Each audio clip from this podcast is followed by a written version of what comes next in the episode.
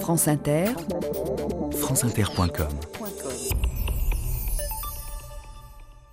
Bonjour, aujourd'hui une parodie de justice dans la Russie stalinienne, les procès de Moscou.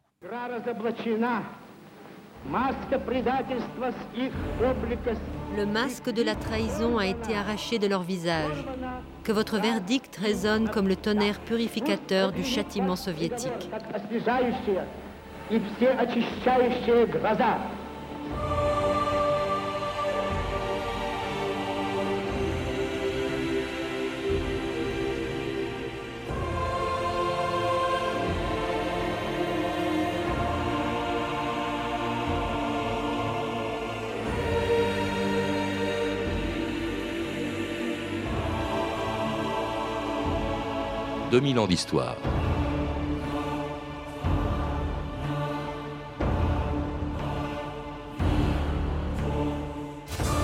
Le 2 mars 1938, dans une salle de la maison des syndicats de Moscou transformée en tribunal, le procureur général Wyszynski réclamait la mort de quelques-unes des victimes de la plus grande répression policière du XXe siècle.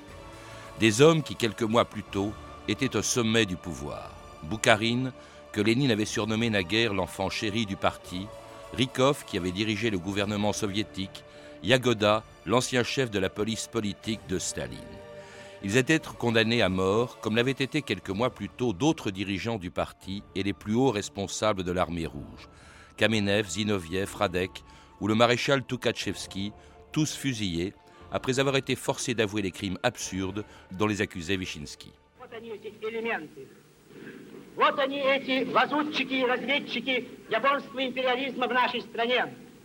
Les voici, ces espions et ces mouchards de l'impérialisme japonais.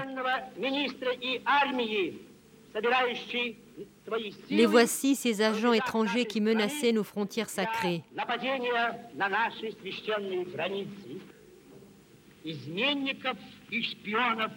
Les traîtres et les espions contre notre patrie doivent être fusillés comme des chiens enragés. Notre peuple exige une chose, écraser cette pourriture maudite. Nicolas Vert, bonjour. C'était en 1938 Wyszynski, le procureur général des grands procès de Moscou, qui entre 1936 et 1938 ont décimé les plus hautes sphères du régime soviétique, victime d'un système auquel vous venez de consacrer un livre, La terreur et le désarroi, Staline et son système. Alors un système répressif dont 70 ans après, on a encore du mal à comprendre pourquoi il a éliminé non pas des adversaires, mais des membres du Parti communiste soviétique et qu'il avait même porté au pouvoir 20 ans plus tôt. Oui, il faut pour cela, je pense, se référer à ce traumatisme fondamental profond de Staline. Au fond, c'est à partir en mars 1923, dans son testament, Lénine, le fondateur du système, avait écrit cette phrase Je propose qu'on démette Staline de ses fonctions de secrétaire général. Il est trop brutal. Et donc, au fond, Staline doute de sa légitimité alors qu'il est au pouvoir, au suprême. Et donc, tous ses compagnons qui ont connu euh, Lénine, qui ont euh, été dans le premier cercle du pouvoir dès 1917 et après, savent cela. Et donc, c'est une des raisons, ça c'est une première raison. ce, testament, il faut le rappeler, n'a jamais été publié en 1956. bien sûr. Hein. mais en fait, tous les gens haut placés euh, dans le, parti le connaissaient. Et puis, il y a évidemment cette autre phobie, disons, de Staline, c'est qu'au fond, il, il n'est pas du tout sûr de cette bureaucratie et de ces, au fond, de ces cadres qui gouvernent le pays, parce que d'abord, c'est un mélange à la fois de communistes, certes, mais aussi beaucoup de non-communistes qui datent encore de l'Ancien Régime. Et pour lui, évidemment, une des explications possibles de ce qui ne va pas, c'est évidemment le complot. La figure du complot est absolument essentielle dans ce système. il faut bien voir qu'avec l'élimination de tous ces cadres de la première génération, on va avoir parallèlement une promotion extraordinaire d'une nouvelle génération qui n'a pas connu ces années héroïques et ces années léninistes, qui a été formé lors du premier plan quinquennal dans les années 30, et donc qui est beaucoup plus, disons, formé fidèlement, c'est un tout autre personnel, moulé déjà dans le cadre au fond stalinien. Et Staline sera en quelque sorte le seul ou le principal survivant justement de cette équipe qui a pris le pouvoir en 1917, d'où d'ailleurs la volonté qu'il avait, Staline, en 1937, de justifier l'élimination euh, de les purges qu'il va euh, provoquer en invoquant le nom de Lénine et en parlant de lui-même à la troisième personne, Joseph Staline. Le camarade Staline accomplira son devoir devant le peuple devant la classe ouvrière, devant les paysans et devant l'intelligentsia.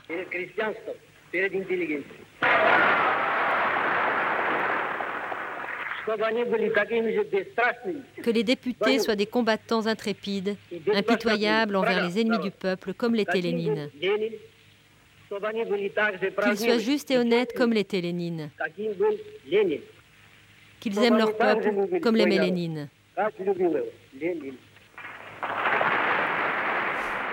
C'était Staline en 1937, au moment d'ailleurs où il était en train d'ordonner, euh, Nicolas Vert, il ordonnait non seulement l'élimination des dirigeants, on, vient d'en parler, mais de procéder à une répression de masse. On l'a souvent oublié, on évoque toujours ces grands procès, mais à ce moment-là, il n'a pas seulement éliminé les élites du parti, euh, il s'en prend à des centaines de milliers de soviétiques. Absolument, on peut dire que les procès petits ou grands, car on verra qu'il y a aussi des, petits procès, des centaines de petits procès tenus dans les chefs-lieux de province, sont, on peut dire, la face publique de la terreur, la face que l'on va euh, évidemment, euh, dont on va parler.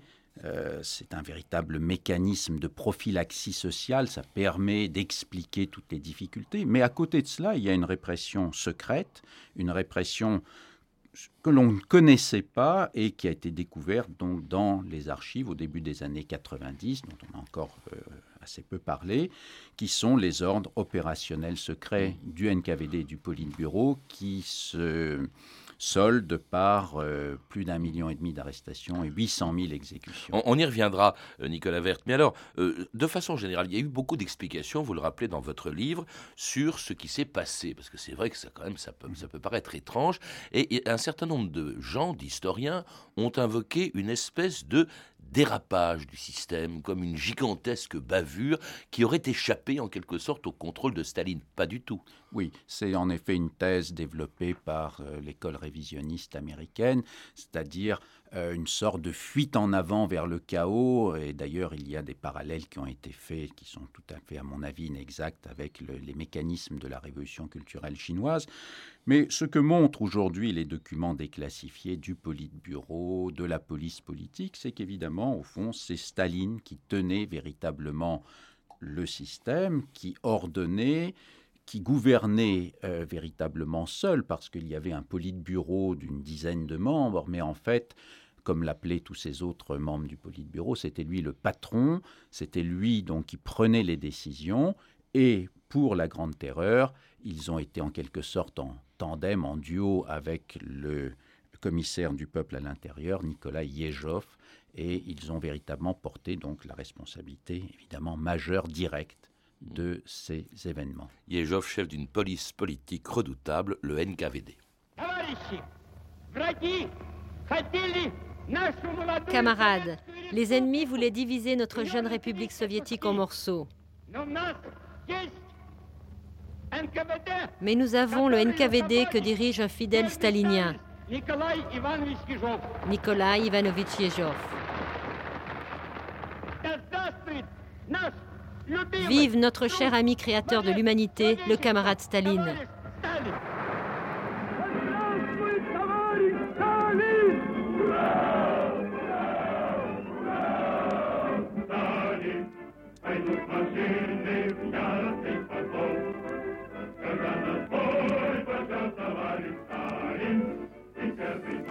Le NKVD, vous le rappelez, Nicolas Vert, c'était effectivement l'instrument de la terreur et son chef, Yejov, y a joué un tel rôle d'ailleurs que je crois qu'on a appelé cette période de la Grande Terreur la Yejovchina, c'est ça? Oui, on appelait la Yejovchina euh, en Union soviétique. C'était aussi bon, le terme euh, consacré bon, pour les années, euh, dans les années 60-70, mais qui mettait au fond au second plan un peu le rôle quand même central absolument de Lénine. Mais je pense qu'il est important de comprendre, d'abord, bon, c'est un énorme appareil qui compte plusieurs centaines de milliers d'agents, même si dans la sécurité d'État, bon, ils, ils, sont à peu près 50 000. Dans la sécurité d'État proprement dite, le NKVD, c'est l'ensemble des agents de la police. L'ancêtre du KGB, en fait. L'ancêtre du KGB, oui. Et donc, je voudrais revenir sur une idée importante, c'est qu'au fond, on parle toujours de grande purge du parti. Or, je pense que c'est quelque chose de... Le terme est inexact, parce que la purge, c'est pour le, le parti. Mais là, je parlerai plutôt pour la Grande Terreur d'immenses opérations d'ingénierie sociale qui d'ailleurs, au fond, pour moi, n'est que l'aboutissement radical et meurtrier d'autres grandes opérations d'ingénierie sociale, de déportation massive qui ont commencé, précédé, oui. bien sûr, qui au début des années 30, ce qu'on appelait la découlakisation. La découlakisation, c'est-à-dire au fond la déportation de plus de 2 millions de paysans dits riches, mais en fait ce sont ceux qui s'opposaient à la collectivisation, mais pas seulement des paysans, euh, mais aussi euh, de membres de l'intelligentsia, de pop, énormément de membres du clergé, qui ont été déportés en Sibérie. Ensuite, il y a eu mmh. d'autres opérations de police, de pur, de nettoyage des villes en 33, 34. Et puis avec des conséquences terribles, une famine épouvantable, notamment en Ukraine. Alors quand ces grands procès, puis cette, cette, cette élimination, cette répression, cette répression commence, elle choisit un prétexte, c'est en 1934, l'assassinat d'un hiérarque du parti mhm. qui était Kirov, hein, qui était le mhm. chef du parti à, à, enfin, à Leningrad, ah, pardon. Euh, et euh, ça a été servi de prétexte. On dit, au fond, c'est la preuve qu'il existe un complot cet assassinat de 34. Oui, parce qu'au fond, c'était le seul assassinat réel de toute cette histoire, au fond. Donc, puisque on imputait euh, toutes sortes de complots imaginaires. Bon, là, on sait aujourd'hui, à peu près de manière sûre, que c'était un acte isolé. D'ailleurs, longtemps, on a attribué, on a dit que Staline avait commandité ce complot. Non, probablement pas. Alors rien ne le prouve. Mais en tout cas, il s'en sert comme prétexte. C'est le seul acte terroriste effectif qui a lieu durant ces années. Et c'est la raison pour laquelle le premier des trois grands procès de Moscou, euh, j'y reviens, eh bien, il est dirigé contre deux hommes qui étaient vraiment euh, des compagnons de, Lénine, Kamenev, mmh. Zinoviev, accusés justement en, en 1936 d'être responsables de cet assassinat. Il y aura deux autres procès. Il y aura aussi, ça a été très important, au même moment, l'épuration littéralement de l'armée. Et ça à un niveau énorme. Trois maréchaux sur cinq, dont Tukhachevsky, qui avait, mhm. été, qui avait joué un rôle énorme pendant euh, la, la, guerre contre les Blancs, et, puis aussi 200 euh, généraux sur 250. L'armée soviétique a été décimée, en tout cas sa direction. Absolument. Mais pourquoi là? Alors pourquoi Il y a à la fois des raisons euh, encore une fois personnelles de Staline contre Tukhachevsky. Ils avaient eu un grand différent en 1920 à propos de la marche sur Varsovie. Mais globalement, c'est encore une fois cette idée que euh, qu'a Staline d'un complot euh, parmi ces, cadres, euh, ces cadres dirigeants. Il, croyait un complot parce que, évidemment, l'armée n'était pas un corps absolument docile. Enfin, il y avait des rapports toujours assez complexes entre le civil et le militaire. Et puis, encore une fois, il y avait toute une nouvelle relève de gens moins formés, mais qu'on pouvait remplacer. alors on l'a vu avec des résultats assez désastreux au moment. Oui, on est à trois ans de la guerre. oui, on est à trois ans de la guerre, et ça, ça a été une erreur terrible. D'ailleurs, euh, ça me rappelle un très beau livre écrit encore dans les années 70 par Alexandre Nekritch qui s'appelle L'armée rouge assassinée, où il avait déjà bien analysé au fond tous ces mmh. mécanismes. D'ailleurs, on dit même qu'il a, il peut, a peut-être été victime d'une intoxication de, faux renseignements que lui auraient amené les Allemands justement pour provoquer, en faisant croire que euh, Tukhachevsky et les autres trahissaient, et eh bien en poussant euh, Staline à éliminer justement la direction de l'armée rouge. Absolument, donc ça, ça a existé aussi. Et là, les Allemands ont joué évidemment euh, une part euh, non négligeable dans cette euh, phobie du complot militaire. Alors, ce qui est terrible dans ces procès, c'est vraiment que ce sont des parodies de, de procès au cours desquels on forçait les accusés à avouer des crimes qu'ils n'avaient pas commis. Comment en arrivait-on à leur faire signer des aveux alors qu'ils savaient très bien pertinemment eux-mêmes qu'ils n'en étaient pas responsables? L'aveu, comme le disait euh, Souvarine, est une des questions les plus troublantes pour l'entendement humain. Mais je pense que, au-delà des méthodes de pression physique, psychologique, il faut savoir que physique voulait dire torture, par exemple. Torture, psychologique, ces gens étaient pendant plus d'une année euh, enfermés, incarcérés. On prenait, on, avait pris en otage les membres de leur famille. Donc il y a toute une série donc de pressions physiques et psychologiques. Mais au-delà, je pense qu'il est très important de resituer ces aveux dans une culture politique et la culture politique communiste, c'est-à-dire qui va depuis euh, l'autobiographie, toute une série de rites de passage, une culture spécifique où il y a une fétichisation du parti qui est l'étalon de toutes les valeurs, il y a une propension à une culpabilité imaginaire dès lors qu'on se sent exclu du parti, il y a au fond la désignation du parti comme étalon unique de toutes les valeurs, et au fond euh, je pense que les aveux ne peuvent être compris que comme une sorte d'ultime capitulation, mais en prenant en compte tout ce qu'il y a avant, toute cette culture du parti. Au fond, comme le dit Bouharine dans une lettre, euh, être exclu, expulsion du parti, fin de la vie. C'était mmh. la fin de la vie. Donc ils étaient prêts à tout euh, je pense que toute cette idée développée par Arthur Koessler dans Le Zéro et l'Infini, que c'était un ultime service rendu au parti, a, une part de vérité. Mm. Bon, mais là, c'est une autre discussion. Il y avait aussi des menaces ou des pressions sur la famille. Ça n'empêchera pas, par exemple, Zinoviev et Kamenev, euh, sans doute faisant leurs propres aveux, euh, ça n'empêchera pas leurs enfants, parce qu'on on, tuait même des enfants. Hein. oui, on expulsait absolument. Leurs enfants d'être tués. En, prison ou, ou tués, et leurs femmes également puis des promesses éventuellement de grâce. et puis alors il y avait, vous avez cité Boukharine, il y avait euh, aussi peut-être l'idée je sais que je ne suis pas coupable, mais je signe parce que je veux pas que le parti, euh, justement, qu'on révèle que le parti se trompe. Donc c'est une espèce de sacrifice. Alors vous citez dans votre livre une lettre qui est bouleversante de Boukharine, qui écrit à Koba. Koba, c'était le nom de son ami Staline, hein, c'était le nom de guerre autrefois. Et il lui dit Je te demande une dernière fois pardon, un pardon spirituel. Je te serre dans mes bras en pensée. Adieu pour les siècles des siècles et ne garde pas rancune au malheureux que je suis. Alors qu'il lui dit à Staline Je ne suis pas coupable, mais en même temps, il lui dit Je suis ton ami. C'est extraordinaire cet homme qui va le condamner hein, et, qui est, et qui reste malgré tout l'ami de Boukharine. Alors cette lettre est bouleversante, elle est euh, datée de décembre 1938, euh, c'est-à-dire 37, pardon, 37, oui, quelques semaines avant justement le procès, De, de Moscou. Il allait comparaître le 2 mars 1938 devant le procureur Wyszynski. Asseyez-vous.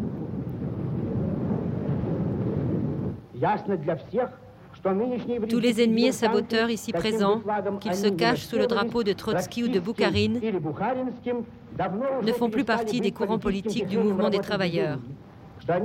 Ils se sont transformés en une bande sans principes et sans idéaux, une bande d'ennemis, de saboteurs, d'espions et d'assassins professionnels. Ils doivent être écrasés et détruits sans merci. Et c'était Wyszynski encore une fois au dernier des grands procès de, Moscou, à l'issue duquel d'ailleurs 18 des 21 accusés, dont Boukharine, ont été euh, fusillés. Alors ces procès sont connus, Nicolas Vert.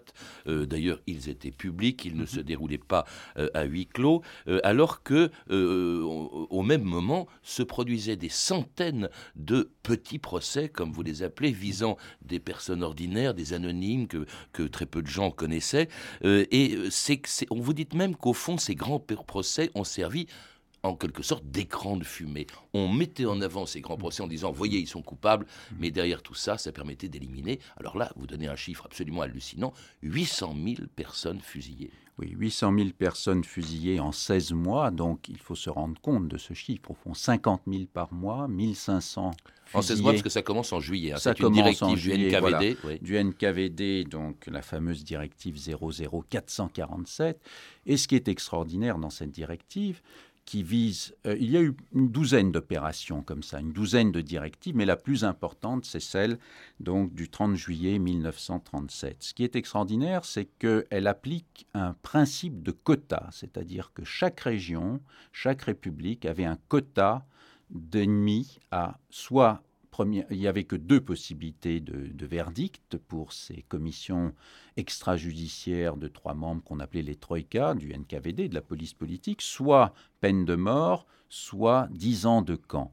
Et chaque région avait un, nombre, un certain nombre de quotas. Alors, ce qui est extraordinaire aussi, c'est que on a retrouvé dans les archives les, euh, des estimations chiffrées données pour Moscou par Nikita Khrushchev, qui était le premier secrétaire, car il faut bien voir que ce n'était pas seulement la responsabilité du NKVD, mais aussi, puisque dans la Troïka, il y avait un responsable du NKVD et un responsable du parti, Khrushchev lui-même, le 10 euh, août 1937, a donné euh, à Staline, a répondu, a dit, écoutez, à Moscou, il y a 35 000 éléments à éliminer en première et en seconde catégorie. Alors ces éléments, vous les citez, éléments socialement nuisibles, mhm. ex-Koulak, ça recouvrait quoi en réalité? Euh, Ça recouvrait en fait, euh, bon, des catégories très vastes, mais en, gros, ce sont tous ces gens qui ont été marginalisés, exclus de la nouvelle société socialiste. Les ex-koulaks, ce sont ces gens qui ont déjà été déportés en Sibérie, au Kazakhstan, quelques années auparavant, mais un grand nombre d'entre eux s'étaient enfuis de déportation, donc on va les rattraper, on va les exécuter cette fois-ci. C'était des petits commerçants, enfin, des, beaucoup d'ex, ce qu'on appelait les ex, c'est-à-dire les ex-nobles, les ex-fonctionnaires tsaristes. Il y a un vaste panorama, au fond, euh, qui va bien au-delà, évidemment, des communistes, des membres du parti, puisqu'au fond, sur ces 800 000 fusillés, on a à peu près 45 à 55 000 communistes, tous les autres étant justement ces gens marginalisés, mmh. exclus de la nouvelle société socialiste, mais déjà sur une longue durée, depuis tout un certain nombre d'années. Ou tout simplement soupçonnés. Hein. Alors il y avait beaucoup d'intellectuels, il y avait des scientifiques, je crois que Tupolev, alors été déporté, hein, parce qu'il y avait deux catégories, déportation ou, fusillé. Euh, et alors Tupolev a été mis dans un camp, euh, et puis alors il suffisait qu'une usine, il y a un incendie, vous le rappelez Nicolas mmh. Verte, et on soupçonne aussitôt plusieurs ouvriers de sabotage. Euh, il suffisait qu'on habite près d'une frontière et brusquement on devenait soupçonné d'espionnage au profit du Japon, qui était évidemment en Extrême-Orient l'ennemi, de la Pologne. La Pologne, oui. C'était absurde. Il y avait, il y avait, je crois que les philatélistes eux-mêmes, il suffisait aussi de tout simplement être mal vu dans sa région par le commissaire politique. Absolument. Et donc euh, là, ce sont, c'est au fond la face cachée de la grande terreur. Là. Et évidemment, euh, on a retenu en Occident essentiellement euh, ces grands procès spectacles, mais euh, jusqu'à présent, on connaît encore très mal. Euh, bon, j'ai écrit un certain nombre de, papiers là-dessus, mais on connaît très mal encore la grande terreur sous sa face cachée. Et tout cela avec la bénédiction des nouveaux cadres du parti, promis d'ailleurs un brillant avenir, comme Mikoyan ou comme Nikita Khrouchtchev. Anastase Mikoyan.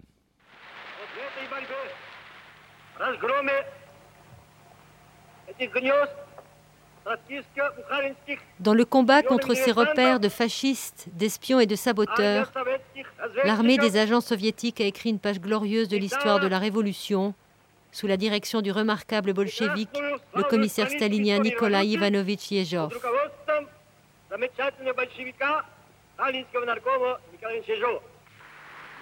Khrushchev. Nous avons gagné le combat contre les capitalistes, les propriétaires, les popes, les koulaks, les contre-révolutionnaires, les trotskistes, les inovievistes, les opportunistes qui empêchaient la construction du socialisme dans notre pays. Extraordinaire cet archive de Khrouchtchev en 38, l'homme qui, 18 ans plus tard, allait dénoncer les crimes de Staline, mais qui lui-même était partie prenante. Est-ce qu'ils y croyaient à ces crimes? Écoutez, finalement, comme le montre la correspondance, comme montre la correspondance entre les membres du, du Politburo, au fond, oui, ils croyaient en l'existence d'un complot, de sabotage. Il y avait tellement de dysfonctionnements dans l'industrie, dans l'agriculture, finalement, dans ce, ce pays qui est en plein bouleversement, que euh, on a imputé véritablement, on n'imputait pas à une erreur humaine, mais véritablement à un complot en permanence. Et ce qu'il faut bien noter, c'est qu'au fond, à son fameux discours secret au 20e congrès, Khrushchev, en 1956, n'a mentionné qu'une toute petite euh, fraction des victimes, essentiellement les cadres du parti. Et ce qui est extraordinaire, c'est qu'on sait aujourd'hui qu'il y a eu un pré-rapport secret, un pré-rapport Khrushchev, écrit donc euh, enfin, par Pospelov et une commission qui s'était réunie peu de jours avant le 20e congrès et qui parlait au fond de toutes ces répressions de masse. Évidemment, Khrushchev n'en dit mot, puisque lui-même a été un agent euh, majeur euh, de ces opérations de masse, au, moins en, à Moscou et ensuite en Ukraine où il est envoyé au début 38. Ce qu'il y a d'extraordinaire, c'est qu'en Occident, on les a connus, ces procès, puisqu'ils étaient mhm. publics. Je parle des grands procès de Moscou, je ne parle pas des procès de masse. Et il y a des gens qui approuvaient ou qui fermaient les yeux. Euh, Romain Roland, euh, Paul Vaillant-Couturier disaient ben, c'est normal. D'autres fermaient les yeux, peut-être parce qu'on attendait un rapprochement d'avec l'Union soviétique, ce n'était pas le moment de la condamner. Alors ces procès s'arrêtent en 1938. Pour quelle raison? Je rappelle d'ailleurs, vous le rappelez, que euh, Yejov lui-même sera éliminé en 39, peut-être parce qu'il en savait trop, justement. Il en savait trop. Il faut voir qu'au fond, ces procès, oui, en effet, étaient très connus en Occident. Et d'ailleurs, dans la presse, j'ai épluché un peu la presse française de entre 36 et 38. On en parle. C'est l'événement qui est le plus commenté depuis la Révolution d'octobre, enfin concernant l'Union soviétique. Mais au fond, il ne faut pas oublier que 36 bon, et 37, c'est quoi? C'est le Front populaire, c'est la, on sent la guerre arriver, la menace fasciste. Et donc, au nom de l'antifascisme, il y a un syllogisme très simple euh, pour la gauche française. Au fond, Staline est égal antifasciste, euh, Trotsky contre Staline, euh, et donc, parce qu'au fond, derrière les procès de Moscou, il y a quand même le grand absent qui, est, Trotsky. D'ailleurs, on hein. accuse les gens des procès d'être trotskistes. Mais lui, il crée une internationale. Voilà, et Trotsky, c'est l'homme orchestre caché derrière, au fond, toutes ces manipulations, ces complots. Et assassiné par Staline à Mexico, au fond, dernière victime aussi. Dernière victime, il ne faut pas l'oublier. Et donc, euh, Trotsky euh, contre Staline, donc euh, Trotsky, euh, fasciste au fond. Et donc ce syllogisme très simple a évidemment joué un rôle très important dans euh, cette mm. extraordinaire euh, manipulation. Euh. Et avec des conséquences énormes, fragilisation, de l'armée, euh, et puis au plus discrédit, parce qu'on ne peut pas imaginer pire, n'est-ce pas, pour discréditer un régime, discrédit bien sûr du régime soviétique. Merci en tout cas Nicolas Vert de nous avoir rappelé cette histoire, cette grande terreur. Pour en savoir plus, je recommande la lecture de plusieurs de vos livres. Le dernier, La terreur et le désarroi, Staline et son système, qui vient de paraître aux éditions Perrin dans la collection Timpus, ainsi que Les procès de Moscou 1936-1938, récemment réédité en poche aux éditions complexes, et enfin L'île aux cannibales 1933, une déportation abandon en Sibérie, donc que vous avez signé chez Perrin. À lire aussi sur les assassinats politiques en Union soviétique puis en Russie depuis 80 ans, Le laboratoire des poisons de Lénine Poutine, d'Arkady Waxberg, édité chez Bûcher-Chastel. Toutes ces références sont disponibles par téléphone au 32 30, 34 centimes la minute ou sur le site franceinter.com. C'était 2000 ans d'histoire. À la technique Sophie Moreno et Clotilde Thomas. Documentation et archives sonores Claire Destacan, Emmanuel Fournier et Félix Dagès Labré. Réalisation Anne Comilac.